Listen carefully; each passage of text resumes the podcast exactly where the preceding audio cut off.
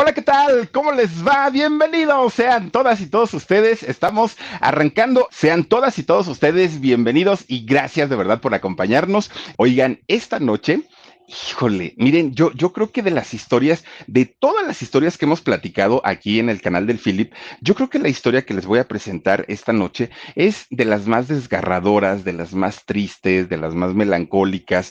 Y es que parece que hay personas que vienen a este mundo a sufrir. Hay personas también que vienen a gozarla y que miren, nacen gente bonita, ¿no? Nacen guapas o guapos, nacen con dinero, nacen que, bueno, no les falta nunca el amor, siempre, siempre están rodeados de gente que los ama. Y digo uno, qué padre por ellos, pero también hay personas que todo el tiempo se la pasan en las lágrimas, en el llanto, en la desesperación. Y fíjense que hoy les voy a, a platicar de un personaje que nació sumido en la pobreza, pero en extrema pobreza, al grado que no tenían prácticamente ni para comer. Gracias a su trabajo, gracias al esfuerzo, gracias al sacrificio y gracias a un talento que tenía, logró convertirse en uno de los hombres más asediados, amados, queridos, respetados de todo México, de todo México. Un personaje que ganó su buen dinerito, que, bueno, anduvo con mujeres también muy hermosas y resulta que todo lo perdió. Todo. Ahora sí como la canción de Gloria Trevi, y perdón por mencionarla, ¿no? Pero ahora sí como la canción de Gloria Trevi, perdí mi casa, mis amigos, todo lo mío te lo di. Lo dejaron prácticamente, oigan, murió en la ruina. Y de una manera tan triste y de una manera tan fea que, de verdad es, de esas historias que uno dice, ¿cómo es posible? ¿Cómo es posible? La foto de portada que pusimos ahí en el video es él. Y, y, de hecho, fíjense que esta persona llegó después de haber tenido la gloria en sus manos, sí terminó en una vulcanizadora trabajando. Es, es de verdad una historia bastante, bastante triste, bastante fuerte, pero también debemos aprender muchísimo de todo esto. Ahorita les platico de quién se trata, qué hizo o por qué ganó tanto dinero. Todo se los voy a contar y la forma en la que perdió sobre todo eh, estas cosas. Pero bueno, fíjense, en México o los mexicanos somos bien creativos, pero bien creativos y sobre todo desde chiquitos, oigan, todavía a veces ni siquiera tenemos días de nacidos y ya nos bautizaron o ya nos pusieron apodos.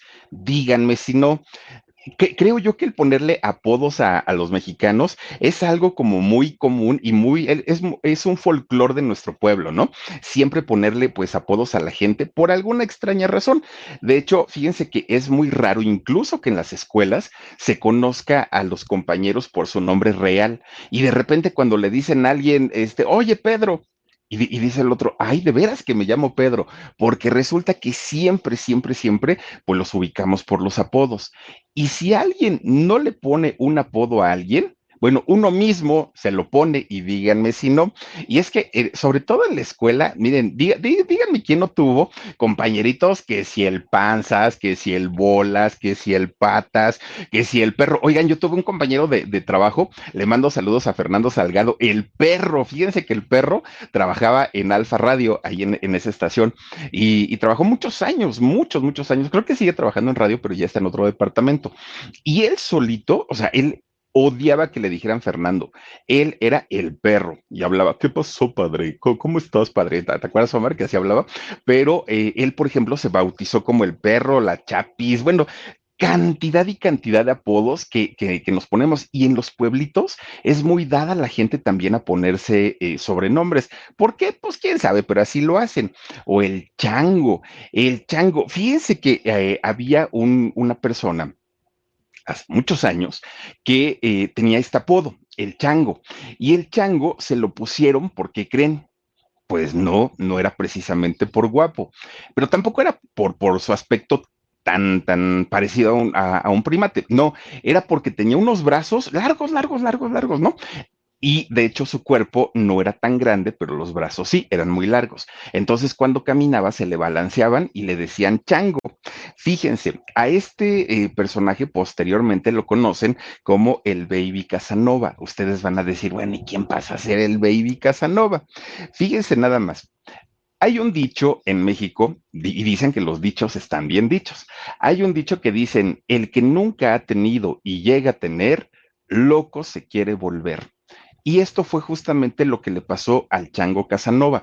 Ahorita les digo quién y de dónde sale el, Chango Casanova.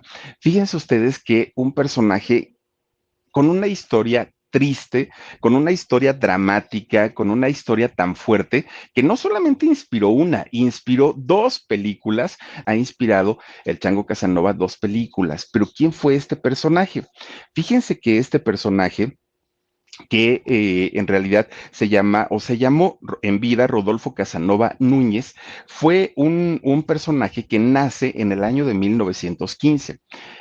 Uy, en el año de 1915, cuando recién la Revolución Mexicana, pues estaba prácticamente ya llegando a su final, le quedaban dos años, y nace en la ciudad de León, Guanajuato. Fíjense esta ciudad del calzado, ¿no? En donde pues hoy venden todo lo que tiene que ver de cuero, tiene todo lo que de, de zapatos y todo. Bueno, todo lo que es de piel allá en León, Guanajuato. De allá es Lucía Méndez, de allá era este Raúl Velasco, de allá es Juan José Origel, en fin, también es tierra como, como de mucho personaje conocido. Fíjense que cuando es este muchacho, Rodolfo, nace, pues nace justamente en la parte final de, de esta mm, batalla, ¿no? De, de, la Revolución Mexicana. Y resulta que, sobre todo en la provincia, la pobreza que estaba generando este conflicto era muchísima, muchísima, muchísima. Las cosas en el país estaban calientes a más no poder. Y cuando nace Rodolfo, este, este muchachito, pues resulta que nace en un país lleno de pobreza, lleno de, de marginación, en donde la gente, no solamente su familia, toda la gente batallaba en todos los sentidos para poder darle de comer a sus hijos. Era bastante, bastante complicado lo que pasaba ahí. Bueno, pues resulta que su papá, eh, don Rafael Casanova, su papá de este muchacho, Fíjense ustedes que muere cuando él y su hermano Carlos eran muy jovencitos, bueno, de hecho eran niños, muy, muy, muy chiquitos. No se sabe a ciencia cierta si, si el señor, el papá de, de, estos dos muchachos, de Carlos y Rodolfo, murió por algún conflicto relacionado a la revolución o tenía otra, o, otra causa. Los registros se perdieron, pero finalmente él, él con su hermanito se quedan huérfanos. Imagínense si para un matrimonio que tenía papá y mamá, de pronto mantener a una familia era súper complicado. No les quiero ni platicar cuando uno de los dos padres moría, las cosas se complicaban peor. Bueno, pues fíjense que doña Jerónima, la mamá de, de Rodolfo y de Carlos, esposa, pues obviamente de, de, del papá, resulta que una persona que además no sabía leer, no sabía escribir, no tenía un oficio como tal, y se le empieza a complicar toda la vida, porque ya sin su esposo, ¿quién, quién los mantenía?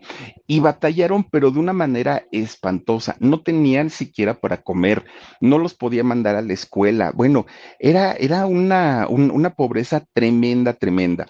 Pues bueno, pasan dos años y la Revolución Mexicana termina. ¿No? En el año de 1917 se proclama la, la constitución y entonces pues ya, eh, el país queda en santa paz pero las secuelas que deja el movimiento armado en México, bueno, deja más pobres que antes, deja mucha gente desplazada, deja muchos huérfanos de papá, de mamá o ambos, y la pobreza en México estaba verdaderamente a todo lo que da. Y esto, pues, le pasó también a la familia de, de a la familia Casanova, ¿no? Tanto de Carlos y como de Rodolfo. Les fue bastante, bastante bien. El país estaba eh, viviendo una in inestabilidad, no solamente política, social, económica, en todos los sentidos el país estaba bastante, bastante mal. Doña Jerónima, la mamá de estos muchachos, sabía perfectamente que si se quedaban a vivir ahí en León, Guanajuato, iban a morir de hambre porque no tenían para comprar nada, no tenían, estaban en, en la calle de la amargura. Pues la señora agarró sus pocas cositas que tenía a sus dos chamacos y se trepan a un tren, a un tren de carga, fíjense nada más, en aquellos años si algo dejó pues la, Porfiriato, pues obviamente fue el ferrocarril. Entonces se trepan a, bueno, se suben al tren de, de León, Guanajuato, hacia el Distrito Federal de aquel momento. Bueno, no tenían ni para los boletos, imagínense ustedes la, la, la, situación. El tren, pues en comparación de, otro medio de transporte, es lento y además de ser lento, las vías eh, suelen dar muchas vueltas, rodear ciudades, rodear cerros y era muy tardado también el poder llegar a un lugar. Bueno, pues hicieron horas y horas y horas y horas y horas hasta que finalmente llegan a la terminal de Buenavista aquí en, en la Ciudad de México. Lo que hoy es el Fórum Buenavista ahí llega la familia Casanova. se bajan del tren y ahora ¿dónde? No hay dinero, no conocemos a nadie, no tenemos casa, ya venimos muriéndonos literalmente de hambre. ¿Qué vamos a hacer? decía doña Jerónima. Pues total, el Distrito Federal en aquel entonces, pues era pequeño, en realidad no era tan, tan grande, no era la gran urbe, ¿no? Que, que es al día de hoy. Mi gente, ¿cómo están? Yo soy Nicola Porchela y quiero invitarlos a que escuches mi nuevo podcast Sin Calzones, en el que con mi amigo Agustín Fernández y nuestros increíbles invitados hablamos de la vida, la fiesta y nuestras mejores anécdotas. Y obviamente todos los detalles que no contamos en ningún otro lugar, solo lo van a tener acá en Sin Calzones. Ven a escucharnos como más nos gustas estar sin calzones. Ustedes ya saben que nos gusta andar sin calzones por todos lados y a ustedes les gusta vernos sin calzones. Esto todos los jueves en cualquier plataforma donde escuches podcast y en YouTube llegan, fíjense ustedes que llegan estos, eh, esta familia y lo primero que dicen, vamos a buscar un barrio que no sea tan caro para poder a ver si nos, si, si nos dejan vivir en un cuartito y ya conforme yo empiece a trabajar, dijo doña Jerónima, pues ya voy a empezar a pagar mi renta. Bueno, pues preguntando, preguntando qué barrio es el más barato, el más económico, le dijeron a doña Jerónima, hay un lugar que hay cantidad de vecindades, muchas vecindades, y ahí pues los, los, cuartos los rentan baratos, obviamente se vive de una manera pues bastante, bastante pobre, pero pues es lo, lo, lo que hay ahorita. Mucha gente que venía de otros estados de la República llegan llegaban a vivir a esta colonia, era la, la, la famosa Lagunilla, ahí en el centro de la Ciudad de México, obviamente pegadito, pegadito al barrio Bravo de Tepito, ¿no? Pues bueno, Imagínense nada más, llegan estos muchachitos jovencitos, Carlos y Rodolfo, pues provincianos, inexpertos, y llegan a vivir a un ladito del barrio Bravo. Bueno, se los agarraron de bajada los chamacos a los dos, a los dos. ¿Por qué? Pues porque los veían como, como chamaquitos, pues inocentes, inofensivos. y fíjense que lejos de verlos así como que, bueno, vamos a apoyarlos, vamos. No, no, no, no, no. Era fregarlos todo el tiempo. Doña Jerónima empieza a trabajar limpiando casas, vendiendo cosas, hacía de todo Doña Jerónima para tratar de sacar a sus hijos, no solamente con sus gastos, sino también poder pagar la, la renta. Bueno, pues total, resulta que estos, estos niños empiezan a recorrer el, el barrio de la lagunilla y se dan cuenta que ahí hay violencia sí o sí eran peleas, pleitos. Bueno, las señoras se peleaban que por el lavadero, por el uso del lavadero, por la llave del agua, por los puestos de, de, la calle. Eran peleas todo, todo, todo el tiempo. Todo el tiempo estaban ahí peleando las señoras. Y los niños tuvieron que aprender a defenderse. ¿Por qué? Porque si, si se dejaban, se los agarraban de bajada a los dos, a Carlos y a Rodolfo. Entonces los chamaquitos desde muy chiquitos tuvieron que aprender a pelear y a pelear de verdad a, puño, porque si se dejaban se los agarraban. Miren, les hacían lo que hoy decimos que es bullying, ¿no? En aquellos años, pues nada más era que, el chamaco te molestaba. Y cuando ven a, Rodolfo, pues a Rodolfo lo ven pues con, con, su carita morenito y aparte lo ven así como con su carita pues tierna y todo, pero con sus brazos muy largos y le empiezan a apodar el chango. Desde ahí se quedó con el apodo del chango y el chango y el chango y el chango y el chango. Bueno, pues resulta entonces que estos niños aprenden a pelear, pero aprenden a pelear de verdad, de verdad, con, con fuerza. Y era sí o sí hacerlo. Bueno, los mete su mamá a la escuela, que para aquel momento, pues la señora de tanto trabajar, pues ella ya, ya estaba pues eh, ganando su dinerito. Los mete a, a, la escuela, pues en la escuela, híjole, se los sonaban los chamacos, se los agarraban a trancazos todo el tiempo y bueno, pues, pues era sobre todo Tepito, que es un barrio que se ha sabido que de ahí han salido deportistas bastante, bastante buenos. Miren, de boxeadores, podemos hablar del ratón Macías, del Caña Zárate, del Kid Azteca. Oigan, el, del, del Kid Azteca también tiene una historia bien interesante. El Huitlacoche Medel, bueno, muchos, muchos boxeadores muy importantes han salido de ahí. Pero ¿saben por qué salen muy preparados como, como luchadores o boxeadores? Pues porque tienen que aprender a defenderse. Bueno, para aquel momento había gimnasios que preparaban a estos muchachos, ¿no? En donde iban y pues ahí aprendían las cosas. Pero uno de ellos era, eh, era la Gloria, uno, y el otro era, ay, no me acuerdo si era el Carmen, el otro, el, el otro gimnasio que era de los semilleros de boxeadores muy, muy, muy importantes. Bueno, pues resulta que estos, estos dos gimnasios que les digo, el Carmen, si no estoy mal, y el otro era la Gloria, siguen abiertos hasta el día de hoy y siguen preparando a personas, siguen preparando a, a deportistas de alto rendimiento. Bueno, pues resulta que Jerónima seguía trabajando día y noche para poder darle a sus hijos lo necesario, poder pagar su renta y darles la comida pero los chamacos, más que en la escuela, estaban clavadísimos, clavadísimos en aprender a defenderse, en sacar los puños y en no dejarse, porque ya estaban hartos que los, que, los ofendieran, que los agredieran, que les pegaran. Bueno, todo el tiempo los chamacos andaban moreteados porque ahí se agarraban, pero a trancazos bastante, bastante fuerte, ¿no? Bueno, pues resulta entonces que estos dos niños, tanto Carlos como, como Rodolfo, empezaron a digamos, a condicionar su cuerpo para eh, aprender a defenderse.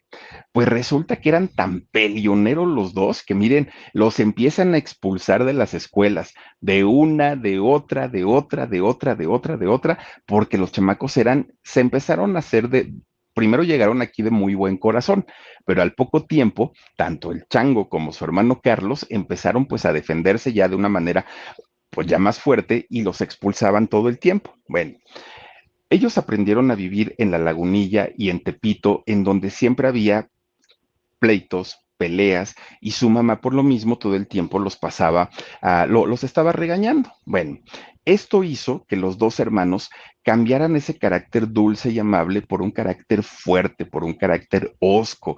Llegaron a ser incluso agresivos, porque no les gustaba, obviamente, que la gente los estuviera molestando. Pues resulta que de repente Rodolfo, siendo chiquillo, se dio cuenta que su mamá Jerónima batallaba mucho para, para sacar los gastos. Entonces él deja a un lado el, el estar peleando y el estar revolcándose con, con, los chamacos y empezó a trabajar. Fíjense que empieza a vender periódicos en la calle como voceador, ¿no? Ya ven que eh, llevaban sus periódicos entre los brazos y los empezaban ellos a, este, a vender. Empieza a trabajar, pero el dinero no le alcanzaba Miren, ya ven cómo se está recorriendo. ya me dio miedo. y se los juro, miren, ahora sí que mis manos están hasta acá, yo no estoy moviendo nada y ya vieron cómo ya va la mitad la lamparita otra vez. Yo no sé ni en qué momento se va recorriendo esto. Ay, Dios mío. Ojalá no sea nada malo. Bueno, pues resulta, ya hasta me, no créanme que sí me dio calor, es que luego hacemos aquí el alarido también. Bueno, pues resulta que Rodolfo no, ojalá fueran los tornillos, Omar. No son los tornillos, pues si está en el piso, miren. Así que yo no tengo, no tengo nada, pero, pero vean cómo sí se va recorriendo. Ay, Dios mío. Bueno, pues resulta entonces que este muchacho vio que no le generaba tanto eh, dinerito lo de los periódicos y empieza a trabajar boleando zapatos.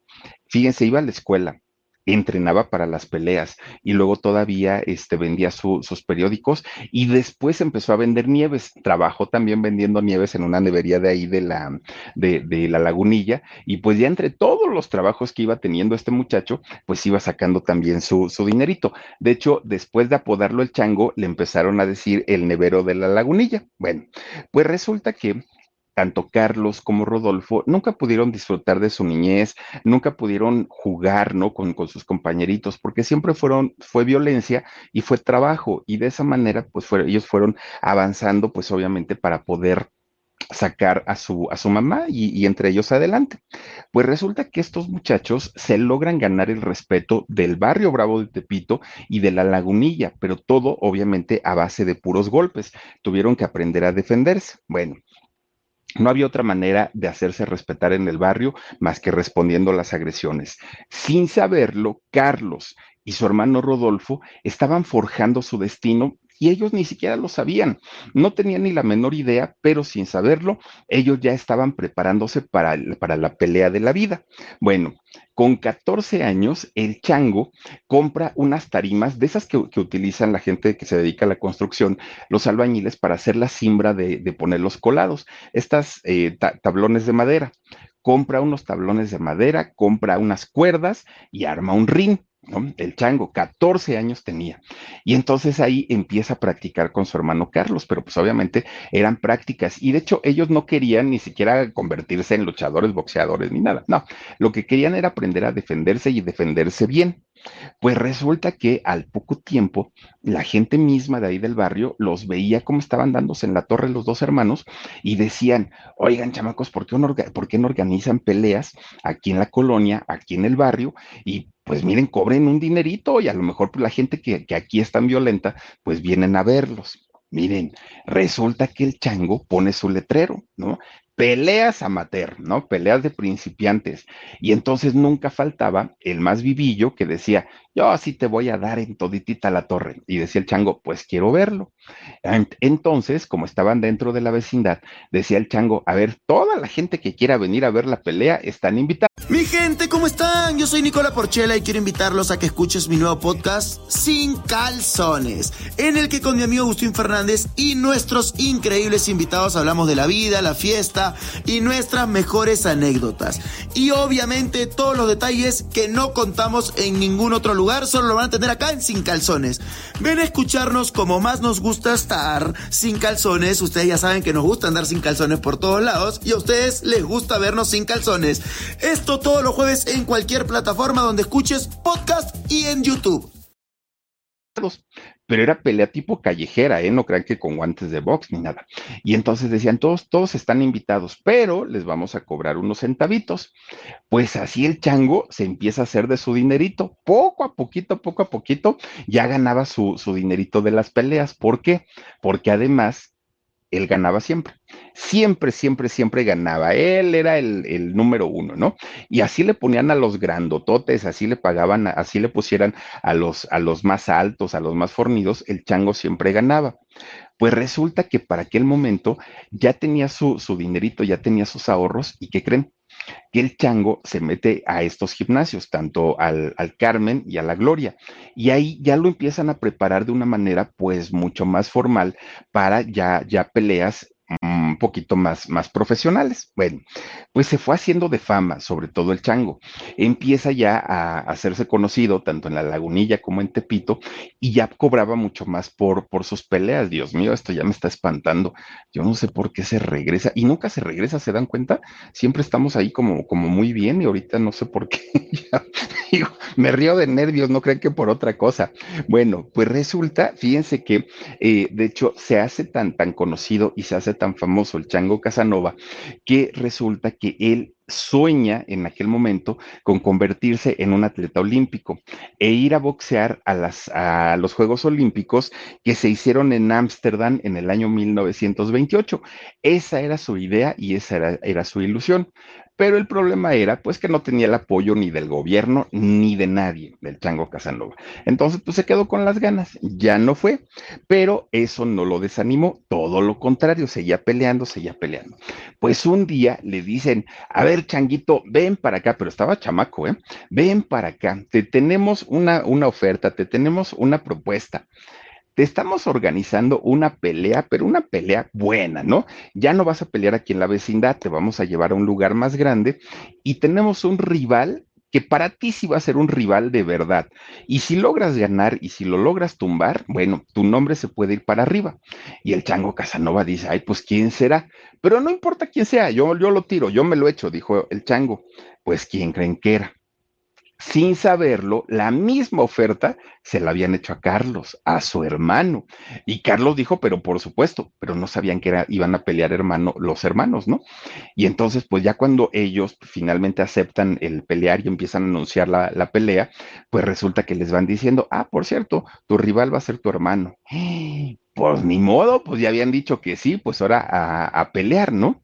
Fíjense que el día de la pelea, lejos de que los dos se intimidaran, se desconocieron como familia, como nada, nada, nada. Eh, estando en el ring, se desconocieron, se han puesto una trompiza los dos, pero de aquellas, y el chango que era más hábil y que tenía sus brazotes bien largos, le acomodó una zarandeada a su hermano que lo dejó tumbado en la lona.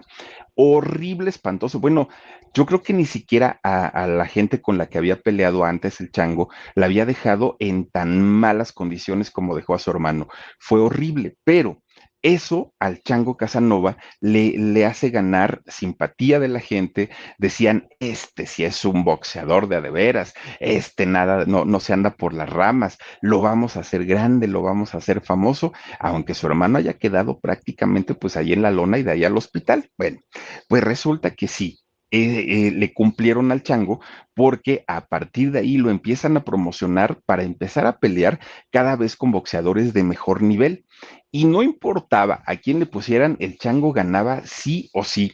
Y obviamente el chango empezó, fíjense lo que son las cosas, ¿eh? El chango empezó a ganar 10 o a cobrar 10 pesos por pelea, que 10 pesos para ellos en aquel momento ya era un dineral, ¿eh? 10 pesos. Después ya le pagaron 20 después le pagaron 50, después le pagaron 100 y después, antes de sus peleas profesionales, ya estaba cobrando 200 pesos, que para él era una exageración, ya era una fortuna ganar esa, esa cantidad de, de dinero. Bueno, pues resulta que su entrenador que tenía en aquel momento, pues, pues eh, resulta que lo empieza a motivar y le empieza a decir, este changuito, tú puedes ser número uno, tú esto, tú no te detengas, eh, a quien nos pongan, en contra de quien nos pongan, pues tú tienes que ser el número uno. Bueno, pues resulta que tanto y tanto y tanto fue lo que comienza a subir el Chango Casanova en su carrera como boxeador, que opacó a su hermano. Y aunque su hermano también tenía talento, ya no pudo destacar porque el Chango ya se llevaba todas las palmas, los aplausos, pero además se llevaba a los mejores contrincantes. Y, y fíjense ustedes que cuando cumple 16 años, lo llevan a, pelear contra un, boxeador que ya tenía su, fama, su éxito y que era uno de los mejores, Paco Villa, un gran boxeador de, aquí de la Ciudad de México. Fíjense que eh, la pelea estaba pactada para, para, varios rounds, pero resulta que el Chango Casanova le acomoda un knockout en el cuarto round, lo tira a la lona y ahí quedó, ahí quedó su, su contrincante. Esa pelea marcó el inicio de pues la leyenda del Chango Casanova, ¿no? A partir de ese momento, pues ya fue, fue leyenda y empezó a ganar, pues obviamente no solo dinero, sino además fama, popularidad, eh, lo, lo, empezaban a llevar a diferentes eh, lugares de, de los estados de la República para pelear, empezó a cobrar un dineral, bueno, su vida cambió, pero de una manera drástica, de una manera tremenda. El dinero, pues obviamente, hacía que gente de pronto empezaban a llegar y a decirle, ay, Chango, eres lo mejor que hay, te amo, yo soy tu fan, y bueno, se empieza a hacer de amigos, supuestos amigos, porque estos amigos en realidad lo que querían, pues obviamente era estar cerca de un famoso, pero además le invitaban alcohol. Al principio le empezaron a, invitar el trago, pero una vez que el Chango Casanova eh, empieza a tener ya su, su, pues gusto, ¿no? Un poquito más, más subido por el alcohol, esos amigos le decían, ay, es que pues ahora invítalas tú, ¿no? Ahora pues tú invita a la fiesta. Y como ya tenía su buen dinerito, oigan, el chango Casanova se empieza a rodear de cantidad y cantidad de supuestos amigos que le sacaban el dinero, que le sacaban las fiestas. Bueno, el chango desde muy jovencito cayó en el alcohol, pero cayó en, el vicio del alcohol de una manera terrible, desmedida, desproporcionada, y había gente que sí lo quería de verdad y que lo querían ayudar, pero obviamente se convirtieron en los malos, y los que en realidad eran los malos, bueno, eran los aplaudidos por el chango, porque todo todo lo que él hacía, así fuera lo peor de lo peor, la gente le decía, tú puedes, tú por eso eres el campeón, tú, y le, daban por su lado y eso a él le gustaba. Sin darse cuenta, cayó en el alcoholismo de, de una manera tan tremenda que fíjense que empieza, y la gente le decía, eres tan buen boxeador, Chango, que ¿para qué vas a entrenarte? No, tú solito puedes, tú eres el número uno. Y el Chango empieza a dejar de ir no solamente a los entrenamientos, sino empieza a llegar también borracho a las peleas, llegaba crudo o a veces ni siquiera llegaba. Su carrera que había despuntado de una manera tremenda, poco a poquito empieza pues a estancarse o empieza a ir para abajo. Además, fíjense nada más, para, para el chango, que ya lo tenía prácticamente todo, ya tenía, bueno, no había televisión en aquel momento, pero pues obviamente la mayoría de, de, de la gente lo veía pues a través de las peleas que se pasaban, porque apenas empezaba la radio también, y entonces se pasaban por la radio su, sus peleas y era un, un hombre que con lo que ganaba, lejos de ayudar a su casa, bueno, sí le compró una casita a su mamá, fue todo lo que hizo. De ahí en fuera, su, su dinero se lo gastaba en mujeres, se lo gastaba en, en, el alcohol, bueno, incluso también en marihuana. Fíjense que para ese tiempo, cuando él estaba en la gloria de su carrera, conoce a una cantante y actriz eh, estadounidense que eh, era hija de un boxeador también. Entonces, pues hicieron como química. Fíjense nada más, esta eh, muchacha de nombre Mae West, pues güerilla ella, por cierto, y muy, muy, muy guapa. Era un sex symbol en aquel momento. Fíjense ustedes que empiezan a tener una relación. Y todo mundo decía, bueno, esta mujer, ¿qué le está viendo al chango, no? Porque pues así guapo, guapo no es y ella es un símbolo sexual. Entonces todo el mundo decía, pues así como que pareja, pareja, no hacen. Pero resulta que esta mujer lo único que quería pues era llegar a México y hacer carrera en México también. No lo quería. Bueno, pues imagínense ustedes, vean nada más una, una belleza. Esta mujer una vez que el chango le propone matrimonio, le dice que quería formar una familia con ella, tener hijos, que estaba plenamente enamorado, pues ella le dijo, ay, solamente a ti se te ocurre haberte enamorado de mí. No, yo lo que quería pues es que me conocieran en México, ya me conocen, quería hacer carrera, pues a, lo mejor se da, a lo mejor no. Sí, tienes tu dinerito, pero ya conocí a otro que tiene más dinero y pues este cuate sí me va a dar todos mis, mis gustos, me los va a cumplir y pues tú, mira, muchísimas gracias por participar, pero pues ahí nos vemos. Mi gente, ¿cómo están? Yo soy Nicola Porchela y quiero invitarlos a que escuches mi nuevo podcast Sin Calzones, en el que con mi amigo Agustín Fernández y nuestros increíbles invitados hablamos de la vida, la fiesta y nuestras mejores anécdotas. Y obviamente todos los detalles que no contamos en ningún otro lugar, solo lo van a tener acá en Sin Calzones. Ven a escucharnos como más nos gusta estar sin calzones. Ustedes ya saben que nos gusta andar sin calzones por todos lados y a ustedes les gusta vernos sin calzones. Esto todos los jueves en cualquier plataforma donde escuches podcast y en YouTube híjole, esta mujer había jugado con los sentimientos del chango. Entonces, pues este hombre cae en la depresión, pero además de todo, se hace más fuerte su adicción al alcohol y no solamente al alcohol, pues obviamente también a la marihuana, que en aquel momento pues era una sustancia fuerte, ¿no? Ya ahorita pues ya se ve la marihuana como algo muy común, en ese entonces no. Y él empieza a caer en, este vicio. Y perdónenme ustedes, ¿eh? pero miren, a ver, es para acá. La vamos a dejar un poquito ahí, a ver, porque ya, ya, ya, ya, ya, ya, como que esto ya no me está gustando. Bueno, pues resulta que el chango, pues ya, ya metido totalmente en el vicio del alcohol, ya estaba como, como aparte, perdiendo bonos o los bonos que había logrado ganar ahí en, el boxeo de, México, pues todo lo estaba empezando a perder. Su entrenador habla con él y le dice, Chango, tienes que echarle ganas, tienes que salir del vicio, no puedes quedarte así, porque pues mira, hasta ahorita vas invicto, pero si tú dejas de, de, de prepararte, pues obviamente las cosas aquí no van a estar tan, tan bien. Bueno todavía para aquel momento el chango en cualquier plaza que se presentaba llenaba. Y obviamente a mayor cantidad de gente, pues había mayor cantidad de dinero, ¿no? Entonces, pues ese dinero, lejos de utilizarlo para algo bueno, pues eran parrandas, vicios, mujeres y, y todo esto.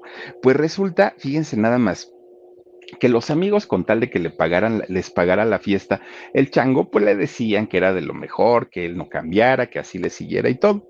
Bueno, pues resulta que un día, fíjense que le ofrecieron una pelea que iba a ser la pelea de su vida, iba a ser en Montreal, Canadá. Esta, bueno, de hecho fue allá en Montreal, Canadá. Se iba a, a disputar el campeonato mundial era el momento ya de ponerle la cerecita al pastel, en donde pues iba a, jugarse este título contra un boxeador a quien le apodaban el gallito, Sixto, eh, Sixto Escobar, un, un, boxeador puertorriqueño y que aparte este boxeador cuando, cuando se dio esta pelea no estaba en su mejor momento, venía de, algunos, de algunas derrotas y pues no le estaba yendo muy bien. Entonces cuando le dicen a, este, al changuito que iba a pelear con él, él dijo, ay, estás pan comido, pues a mí qué me va a durar. Ese título de campeón mundial es mío, sí o sí, ya, ¿no? Él, se lo echa a la bolsa, se va con su equipo de gente de trabajo allá a, este, a Montreal. Obviamente, pues empieza a preparar estando allá para aclimatarse a la altura, todo lo que quiera. Pues resulta entonces que justamente la noche anterior a la pelea, ¿qué creen? que el changuito ya estaba pues así con la desesperación por el alcohol. Él quería pues echarse unos tragos, pero no lo dejaba su entrenador porque lo estaba cuidando mucho. Además, al otro día tenía que hacer el pesaje, ya ven que lo suben a la báscula. Entonces, pues el, el entrenador le había dicho, no puedes salir, tienes que quedarte aquí en el cuarto, por lo menos deja que pase la pelea, y ya luego te echas tus alcoholes pero estaba tan mal por, por la necesidad del alcohol que el changuito esperó a que todos apagaran la luz y se escapa del hotel, se sale, ¿no? Y se va a buscar bares allá en, en Montreal, sin hablar inglés, francés, que se habla ahí en, en, Montreal, ¿no? Sin hablar francés ni nada, pues el changuito dijo, bueno, pero pues nomás pido el, el pisto, el alcohol y con eso. Bueno, pues total, se puso una borrachera el changuito, pero borrachera, borrachera, ¿no? Horrible, horrible, horrible. Pues bueno, cuando se da cuenta todo el equipo, todavía en la madrugada, que se dan cuenta que la cama estaba vacía, fueron a buscarlo, ¿no? Y, se preocuparon mucho porque dijeron, ¿a dónde se fue a meter este chamaco si ni siquiera sabe hablar este francés? Pues resulta que hasta las 500 lo encuentran todo borracho, pero borracho, vomitado, bueno, horrible resulta que lo regresan al hotel. Y entonces en el hotel le dicen al gerente, necesitamos que nos abras el sauna ahorita, porque necesitamos bajarle la borrachera a este muchacho. Lo meten al sauna. Imagínense ustedes una borrachera donde se deshidrata uno, ¿no? El alcohol se evapora y se va pues todos los líquidos del cuerpo. Estaba deshidratado el chango a más no poder. Pero luego lo meten al sauna pues obviamente en el sauna empieza a sudar, a sudar, a sudar, peor tantito. El señor pedía agua, ya estaba, pero miren que se, les, se, estaba secando. Pero entonces su entrenador le dijo, no podemos darte agua, porque si ahorita que estás crudo te damos agua, te hinchas y ya no vas a dar el peso. Entonces, pues espérate tantito. Ahí va todo temblorino el chango a subirse a la báscula, ¿no? Porque pues necesitaba agua, estaba desvelado y aparte estaba todavía bien crudo, pero crudo se sube a la báscula junto al gallito y el gallito, miren, pues como gallito, ¿no? Muy, muy giro, pero el changuito sí estaba bastante, bastante mal. Bueno, pues resulta entonces que empieza la pelea. Afortunadamente dio el peso, el chango, sí, ya lo, lo, mandaron a su cuarto, duérmete un rato, ahora sí, hidrátate, toma agua, todo lo que quieras. A la hora de la pelea que fue en la noche, bueno, el chango estaba temblando, necesitaba, ay, un caldito de panza, un algo necesitaba, ¿no? Para algo bien picoso, para sacar la cruda y obviamente pues una cervecita bien fría. Pues resulta que empieza la pelea y miren, el primer golpe que se lo dan, ¡pum!, en la cara al chango, pues se la destrozaron. Le destrozan la cara y esta pelea estaba pactada para 15 rounds, ¿no? O 15 episodios. Pues resulta que nada más llegó al noveno porque en el noveno le acomoda a este hombre un knockout, pero lo tumbó, lo mandó a la lona y cuando cae a la lona, pues este hombre todavía estaba temblando con la temblorina de lo crudo. Pues su contrincante, el gallito, pensó que lo había herido mucho, paró la pelea, le da la mano y lo levanta. Fíjense, hasta eso, pues en un acto muy deportivo. Y eh, esto se lo aplaudieron mucho al, al gallito. Fíjense que pues obviamente pierde la oportunidad el Chango Casanova de convertirse en campeón mundial y el gallito se convierte en el primer campeón mundial de Puerto Rico. Desde ahí nació una, pues como una rivalidad entre los boxeadores mexicanos y puertorriqueños, porque pues se, se, viene como, como el desquite, ¿no? De los mexicanos para vengar al, al, changuito, pero el changuito tuvo la culpa, porque pues, se salió a embriagar, no estuvo ahí listo para, para la pelea y perdió esta oportunidad de convertirse en el, en el campeón mundial. Bueno, pues resulta que con todo y todo, el changuito seguía peleando y lo llevaban a pelear con boxeadores bastante, bastante eh, importantes y aunque no logró el campeonato mundial, sí ganó muchísimos eh, campeonatos, sí derrotó a varios eh, boxeadores que eran muy importantes en aquel momento. Bueno, pues miren, dentro de todo, logra una pelea que para él era muy importante, que era con el, el Kit Azteca. Y resulta que este, este boxeador, el Kit Azteca, que era muy importante en aquellos años, pues era, tenía un golpe bastante, bastante fuerte. Pues a este Kit Azteca lo logró vencer el Changuito, ¿no? O sea, tenía, tenía buen nivel, el problema con él era el alcoholismo, que poco a poquito se lo iba consumiendo, se lo iba consumiendo bastante, bastante fuerte. Peleó también con el Jaibo y con el Jaibo también, híjole, le, le, le fue como en feria al pobrecito. Bueno, pues miren, resulta que cuando, justamente cuando el changuito no estaba en su mejor momento, cuando las cosas pues no estaban bien porque estaba derrota tras derrota, estaba metido en el alcohol, resulta que de pronto le avisan que su manager, aquel que lo cuidaba tanto, que lo protegía, era, era prácticamente su padre, este señor llamado Luis Morales. Resulta que tiene un accidente automovilístico y muere. Obviamente el chango que lo veía como un padre, el padre que murió cuando él era muy niño y que no tuvo una figura paterna, la había encontrado finalmente con Luis Morales y cae nuevamente en una terrible depresión. Este, esta depresión que tiene por la muerte de su manager lo lleva no solamente a la depresión, sino si ya estaba metido en el alcohol, lo deja peor todavía, peor, peor, peor. Para aquel momento el chango ya estaba casado. Bueno, no se sabe si se casó, pero sí tenía una pareja. Él vivía con una mujer, incluso tenía un niño, tenía un hijo pero resulta que ni siquiera eso era suficiente para que el chango pues se sintiera contento o se sintiera feliz. Él estaba ya metido a todo lo que da en eh, pues en el alcoholismo. El chango tardó mucho tiempo en alcanzar el primer lugar, ¿no? En, su categoría, pero todo lo estaba perdiendo y lo estaba echando a perder tan rápido, tan rápido, que pues la gente no entendía, pero pasaba algún fenómeno muy raro. Fíjense que el changuito Casanova entre más se portaba mal, era mujeriego, se drogaba, se emborrachaba, entre más hacía este tipo de cosas, la gente se lo aplaudía más y eso le daba como más valor de decir, ahí está, a mi público le gusta. ¿Y por qué le gustaba al público o por qué le gustaba a la gente? Por una sola razón, porque decían, él es como nosotros, él es del pueblo, él es del barrio, decían. Y en el barrio, pues así somos, ¿no? Pues nos gusta echarnos nuestros alcoholes, de repente nos fumamos un porro, este, pues, pues es la vida que nosotros llevamos. El changuito Casanova se convierte en un ídolo de, de, la gente popular pues resulta que le aplaudían esto al Chango Casanova, ¿no?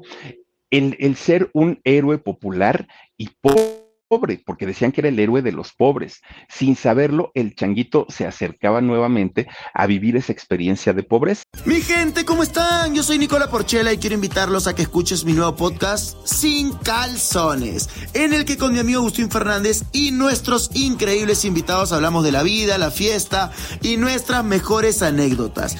Y obviamente todos los detalles que no contamos en ningún otro lugar, solo lo van a tener acá en Sin Calzones.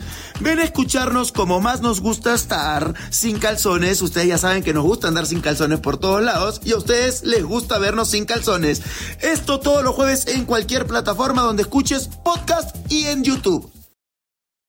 Bueno, pues para aquel momento su cuerpo ya empezaba a dar de sí, su cuerpo ya empezaba a verse cansado, no era grande de edad, pero en apariencia, oigan, ya parecía un viejito, este, eh, el changuito. Empieza a perder, obviamente, peleas, empieza a ganar menos, empieza el surgimiento de nuevas figuras y con eso mucha gente todavía a pesar de ello lo invitaban a fiestas, pero obviamente para que él pagara todo. Pues miren, poco a poquito se empieza a quedar sin dinero, sin dinero.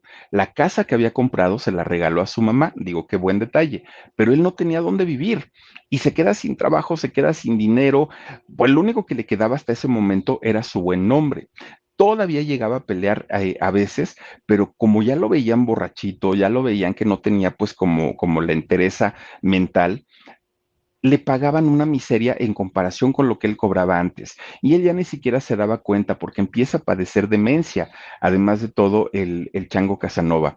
Y entonces su situación empieza tal, a tal grado que a veces ya no tenía ni para comer. Obviamente todos aquellos amigos que se le habían acercado, que, que sus grandes cuates y que iban a estar con ellos hasta que la muerte los separara, ya no había nadie. Él estaba prácticamente solito, solito.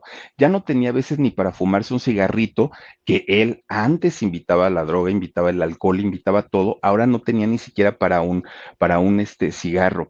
La, la demencia que empieza a padecer le empieza a generar otro tipo de problemas mentales también y hagan de cuenta que era una persona ya adulta, un, una persona de la tercera edad cuando en realidad el, el señor era todavía muy joven pues resulta que lo empiezan a meter a diferentes centros de rehabilitación, pero eso, lejos de ayudarle, lo perjudicaba todavía muchísimo más. ¿Por qué?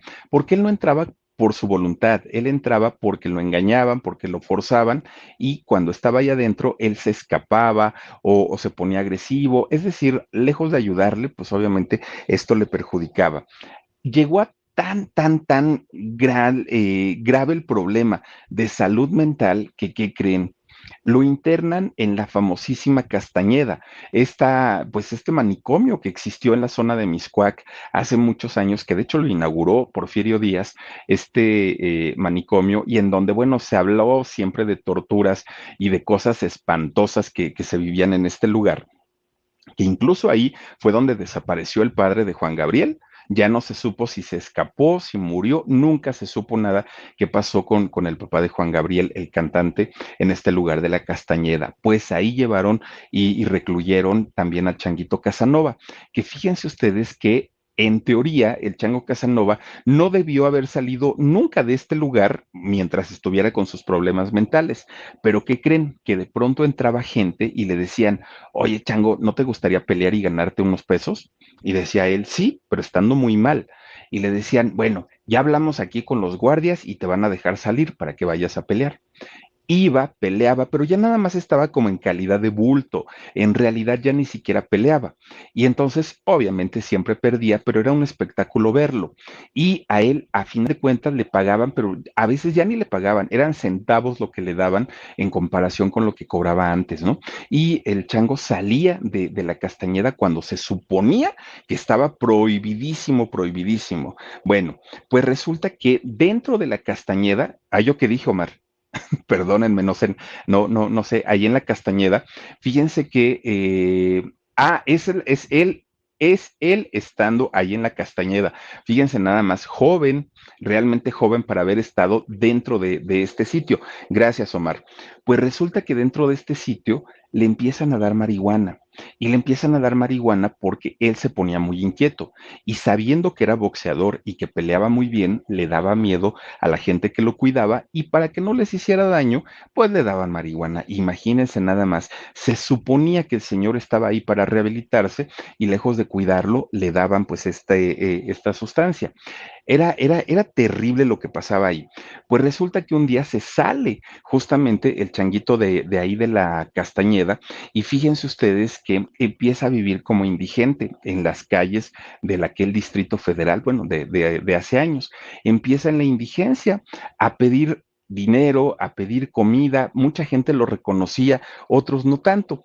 Pues resulta que un día hubo alguien que le dijo, oye, Changuito, ve a la, delegación y ahí en la delegación pídeles apoyo, pídeles ayuda y tú siendo tan, tan conocido, seguramente te van a apoyar en el gobierno. Y el chango en un momento de lucidez fue y pide apoyo a las autoridades. Y las autoridades le dicen, mira, lo que podemos hacer es ofrecerte un crédito, un crédito para que pongas una vulcanizadora. Y fíjense que esa vulcanizadora la ponen en el sur de la Ciudad de México. Y efectivamente, el changuito tuvo que aprender a cambiar llantas, a vulcanizar, obviamente, las llantas a ese negocio que él no le sabía, tuvo que aprenderlo, pero, pero sí lo hacía. Pero además el changuito le alcanzó todavía para poner un puestito de jugos y vendía jugos de naranja, de zanahoria, de, mandarina, todos los cítricos, vendía sus juguitos. Pues todo marchaba en apariencia bien. Pero de repente no faltaba el que llegaba y le decía, ay, ¿tú eres el chango Casanova? No, pues que sí.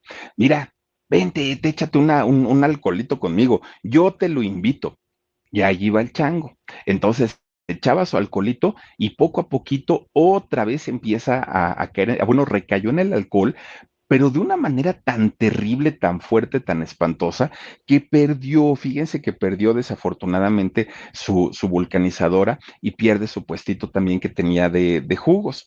Obviamente esto lo, mete otra vez en una depresión y además, pues el, el, los vicios ya lo tenían consumido prácticamente pues al 100%.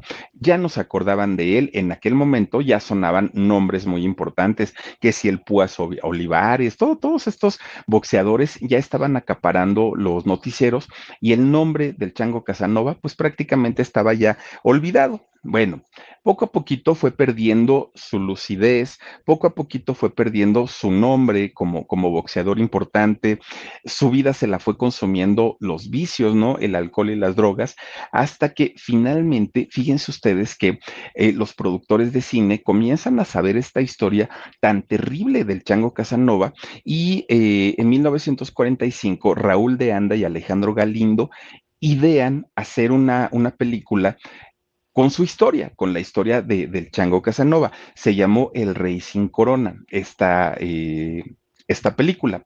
Bueno, pues resulta que el Chango Casanova se enoja mucho porque decía, pues a mí nunca me han pedido permiso, a mí nunca me han dicho que, este, si quiero, quiero venderles mi, mi historia, ¿no? Y finalmente ellos lo, lo están haciendo. Miren, esta película generó, porque fue un exitazo en taquilla, David Silva fue el protagonista de, esta película y eh, generó mucho dinero. Pues de este dinero nunca le dieron regalías, bueno, ni siquiera aparece su nombre en los créditos de la película agradeciéndole pues la historia absolutamente nada. El Chango Casanova va y denuncia, porque dijo, oigan, están utilizando pues mi historia, están utilizando mi biografía para generar ingresos y a mí no me está tocando nada. Pues miren, era, eran tan poderosa la industria del cine en aquel momento, que era la época de oro del cine mexicano, que no pasó nada.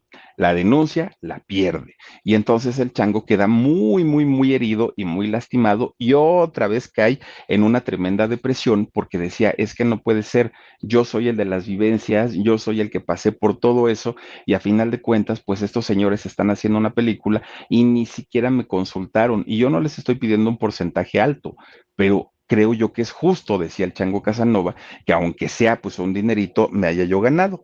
Fue a hacer manifestaciones al Zócalo de aquí de la Ciudad de México, pues todavía la gente lo criticaba porque decían, ah, todavía de que te están haciendo una película, todavía te pones tus moños, y bueno, le fue peor todavía con la gente, con el público el chango Casanova decía, ya, ya, ¿qué más me puede pasar? Ya, o sea, perdí mi dinero, perdí todo, mi carrera, ya me hicieron una película, no me están dando dinero, todo lo había perdido, todo, todo, todo. Pues resulta que cuando él pensaba que todo lo malo había pasado, pues resulta que no. Un 25 de febrero, febrero de 1960 le avisaron y le dijeron, Rodolfo, tenemos que decirte algo. Fíjate que tu hijo, Rodolfo Jr., fue.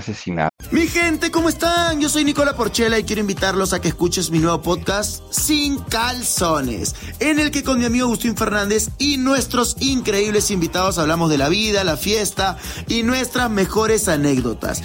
Y obviamente todos los detalles que no contamos en ningún otro lugar, solo lo van a tener acá en Sin Calzones. Ven a escucharnos como más nos gusta estar sin calzones. Ustedes ya saben que nos gusta andar sin calzones por todos lados y a ustedes les gusta vernos sin calzones. Esto todos los jueves en cualquier plataforma donde escuches podcast y en YouTube. Y el Chango Casanova no entendía qué pasaba. Su hijo eh, tenía una novia y estaba próximo a casarse. Pues resulta que sus amigos le hacen una despedida de, de soltero y lo invitan a una cervecería que está, estaba en aquel entonces en la colonia Morelos, que la colonia Morelos también es barrio bravo y también es una colonia que se respeta. Esta cervecería, muy conocida en aquel momento que se llamaba Mi Morena, pues resulta que ahí recibe a todos los invitados de, de Rodolfo Jr. y estaban festejando de repente entra pues otro grupo de amigos en donde pues uno de ellos, que además se supo después que era un prestamista de, estas personas, ¿no? Llamadas agiotistas que, que prestan dinero a rédito, y resulta que normalmente ellos que cargaban mucho dinero pues andaban armados.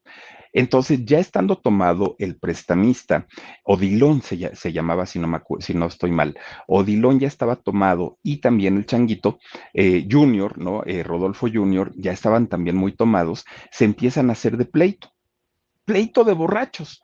Y entonces empiezan a discutir, empiezan a pelear y este hombre Odilón saca un arma y a quemarropa le dispara a Rodolfo Jr. Pues obviamente pierde la vida, ya no logra casarse, le avisan de esta noticia al changuito Casanova y pues imagínense, ya con todo lo que había pasado y con todo lo que había vivido, pues prácticamente fue el, punto que lo termina de enloquecer, que lo termina ya, le, termina de hacer que pierda la razón eh, este señor, queda bastante, bastante mal.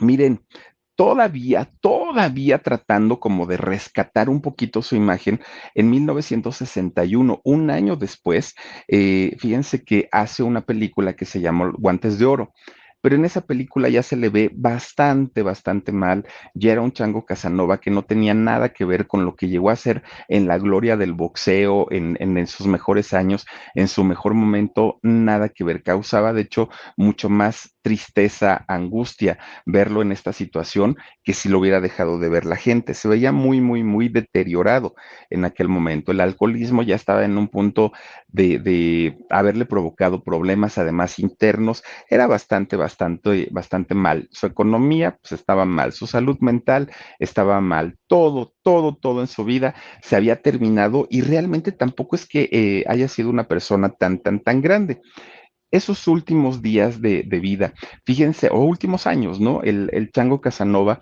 pues deambulaba de un lado a otro, se la pasaba en la ciudad recorriendo pues las calles, trabajaba en lo que podía, miren, esa es la última película en la que salió y pues ya se le ve bastante, bastante mal. Fíjense que de repente un día llega a un albergue. Este albergue se llama la Casa de Protección Social número 2 y que estaba en la colonia Doctores, o está, no lo sé, pero llega a este albergue el Chango Casanova.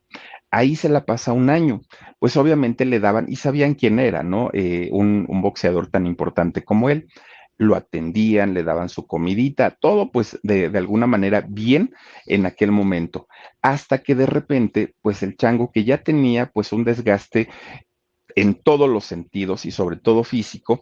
Fíjense que un 23 de noviembre de 1980 le da un, un este, paro cardíaco, ¿no? Un infarto fulminante, un, un, infarto al miocardio, es, es, como se llama, y el chango Casanova desafortunadamente pues no logra sobrevivir.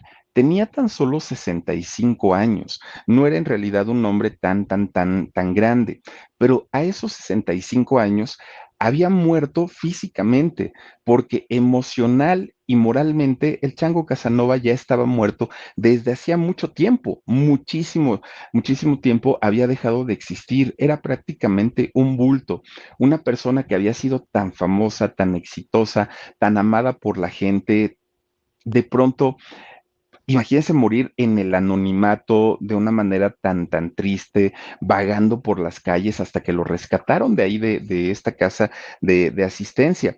Sí tuvo amigos reales, amigos verdaderos, que trataron de ayudarlo y trataron de apoyarlo, pero obviamente el chango estaba tan metido en sus problemas de adicciones y de vicios que por más que, le hablaban con él y le decían, pues las cosas simplemente no, no le funcionaba y él pensaba que eran sus enemigos.